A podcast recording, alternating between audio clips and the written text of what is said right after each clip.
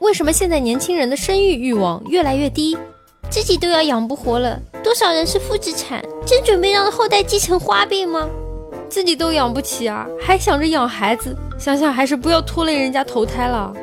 周末逛书店，手贱翻教餐，胎教四十周，零到三周岁，幼儿兴趣班，琴棋书画全，小学讲英语，初中机器人，这么麻烦，谁要带娃？啊？自己活得都不快乐，为什么还要带个累赘？那岂不是更加不快乐？因为责任心越来越强了。没钱与活下去密切相关的行业，一个个都变成了暴利行业。现在上班都这么累，谁还有心情玩超大型养成类游戏啊？我们还没长大，我们还是孩子，还在看《每日囧》。没梦想的咸鱼怕改变，有梦想的勇士没时间。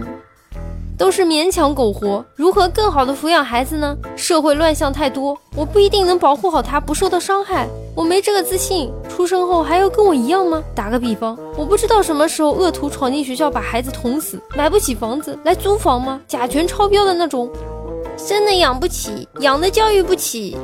想想自己跟爸妈的关系，有什么理由生个孩子来气自己呢？想想那些被熊孩子支配的恐惧，再想想本来就不多的休息时间。活着不好吗？生不起，养不起，死不起，因为生活成本越来越高。因为灭霸当了宇宙计生办主任，我们不敢生啊。为什么要生孩子？是酒不好喝，还是手机不好玩？父母才是真爱，孩子只是意外，主要压力太大，成本太高了。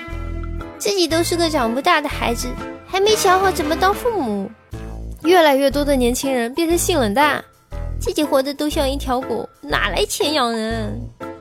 因为做了太多没结果的事，慢慢的就不想要结果了，太累了。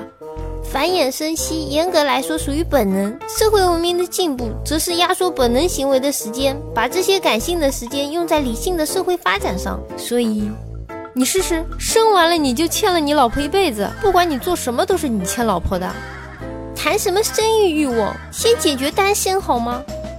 对自由的欲望越来越高了，养不起孩子，养孩子麻烦，怕养坏孩子。科技在进步，成本在攀升啊，这永远是年轻人的烦恼。生了娃，我就不再年轻了。大家好，我是猫猫。如果各位听众大佬觉得还可以的话，请不要害羞的订阅吧。哎，你就这么走了吗？